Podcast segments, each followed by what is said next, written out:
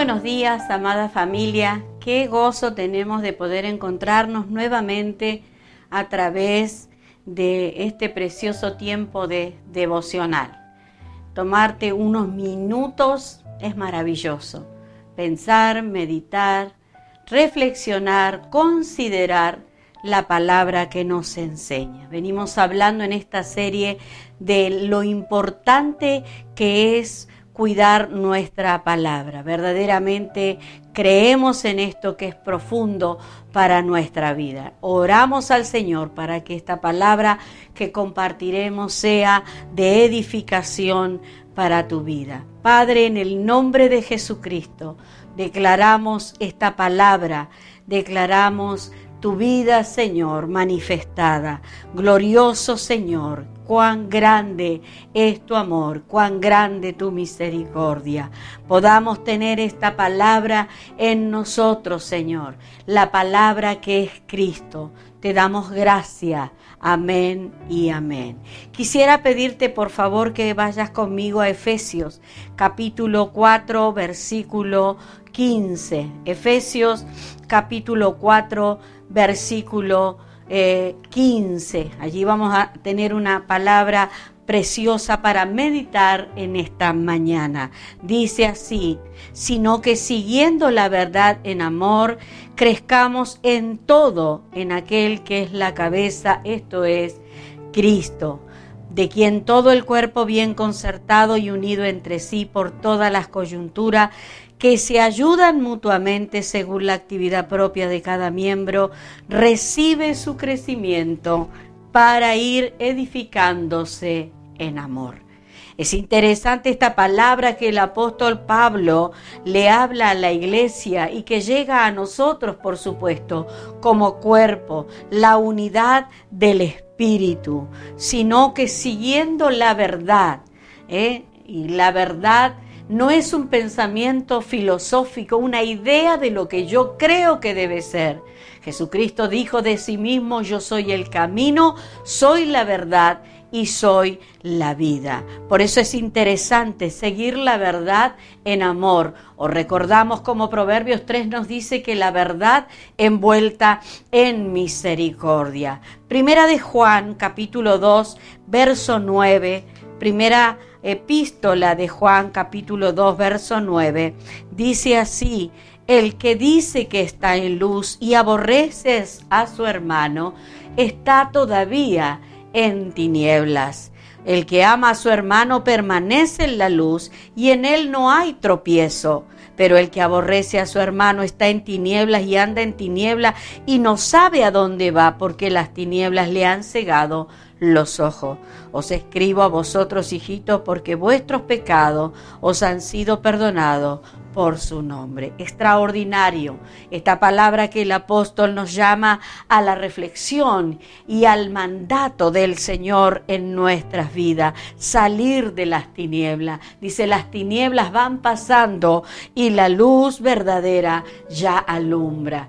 Hemos creído en esta palabra y nos exponemos a su luz. Jesucristo, dijimos hace unos minutos, dijo de sí mismo que Él era la verdad. Dijo, yo soy la verdad, yo soy el camino, yo soy la vida. Pero también dijo de sí mismo, yo soy la luz. Y ante esa luz, toda tiniebla, toda oscuridad, todo engaño queda debidamente expuesto. ¿verdad? Leí hace un tiempo, ¿no? La farsa llegará a su fin en cualquier momento, pero aún allí Dios manifestará su gracia, dando una nueva oportunidad al farsante. Qué bueno que Dios es Dios y que su naturaleza es amor. Pero cuando leí esto realmente me di cuenta que refleja la lectura que el autor hace sobre la integración entre la gracia con la verdad. En las escrituras encontramos este principio. San Marcos 4:22. Todo lo que está escondido tarde o temprano se descubrirá y todo secreto saldrá a la luz. Hemos tenido por ahí una interpretación muy personal en este asunto, ¿no?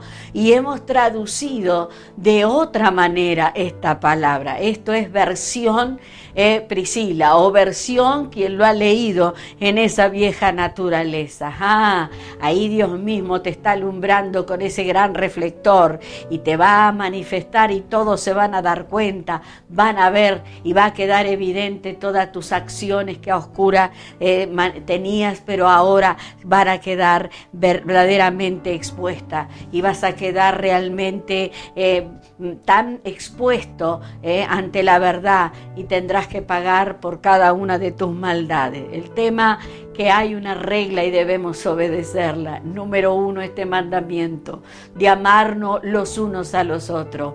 Si decimos que andamos en luz, no podemos aborrecer a nuestro hermano. Y por otra parte, la escritura dice, con la misma vara que medimos, seremos medidos. Esto está ofreciendo infinita gracia. El Señor nos ama tanto que se resiste eh, a que seamos una versión muy pobre en relación con su proyecto inicial, su propósito inicial. Y por eso necesitamos tener esta lectura clara en nuestro espíritu. Cuando algo se pone en evidencia, alguna falta de alguien eh, en el seno familiar, en el lugar donde congregamos, ¿cuál es tu actitud? ¿Cuál es nuestra actitud? ¿Estamos dispuestos a impartir gracia o condenación? Sin dejar de hacer referencia a la verdad. Porque también allí, como diría alguien, hay una línea muy fina donde muchos se confunden. Y la palabra del Pablo dice que no podemos perseverar en el pecado para que la gracia abunde. De ninguna manera. Juan nos dice el apóstol, hijitos, no pequéis, pero si habéis habéis pecado, abogado tenéis para con el Padre a Jesucristo el justo. Pero esta reflexión es para nosotros, cuando vemos y somos observadores y también a veces recibimos las repercusiones de esa circunstancia podemos reflejar el Evangelio de la gracia. Eh, yo creí siempre que Dios era un Dios de oportunidades. Me lo hablé muchas veces a mí misma. Ahora creo profundamente que más que oportunidades, Dios es un Dios de gracia. Podemos ser entonces la expresión de la gracia de Dios para los que nos rodean muchas veces podemos observar, ¿no? Hay tantas situaciones donde alguien comete un error y está preso de un estado, dirían los que saben eh, del estudio de la psiquis, con una negación, ¿verdad? Con una falta de arrepentimiento. Por más que pueda ser expresada esa situación, hablada, está como negado, diríamos. Y realmente eh, muchas veces los que le rodean puedan sentirse heridos. Y eso puede traer justamente una raíz de amargura, eh, lleno de de resentimiento. Por eso quisiera que nosotros seamos expertos a no mirar los síntomas, ¿no? Por afuera, a ir a la raíz. Hebreos 12:15, mirad bien, no sea que alguno deje de alcanzar la gracia de Dios, que brotando alguna raíz de amargura os estorbe y por ella muchos sean contaminados realmente que en respuesta a esa herida eh, sufrida por esa negación del otro, por esa falta de arrepentimiento, las personas muchas veces nos sentimos heridos y eso puede llevarnos a sumergirnos en el desarrollo, dijimos, de raíces de amargura, de resentimiento, pero es necesario. Mire lo que dice primera Juan 2, 9 al 11, ¿no? Si alguien afirma vivir en la luz, pero odia a otro creyente, esa persona vive aún en oscuridad. También nos hemos dicho y hagámonos cargo, no, no, yo no lo odio, pero la verdad, ahora hay que ir a lo profundo.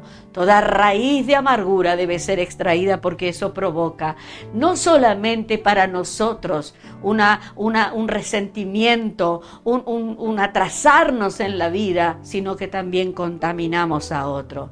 El que ama a otro vive en la luz y no hace que otros tropiecen, pero el que odia a otros todavía vive y camina en la oscuridad. No sabe por dónde ir, pues la oscuridad lo ha cegado. ¿eh? Yo tengo que tener claro este pasaje, que la falta de gracia me lleva no solo a vivir en oscuridad, sino a caminar progresivamente ¿eh? hacia niveles de oscuridad creciente. Por supuesto que hay faltas y falta.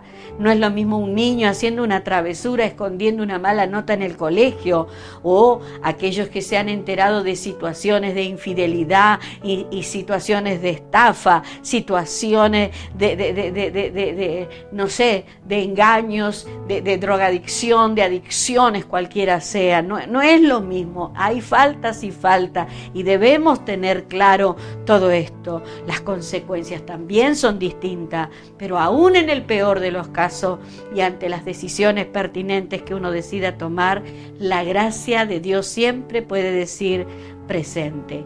Verdad y gracia en nosotros, verdad y gracia para con los demás. Tengas un día excelente, pero esta palabra sirva a tu espíritu para reflexionar. Toda herida es sanada cuando comprendemos desde la revelación de su luz que Él es portador y dador de infinita gracia.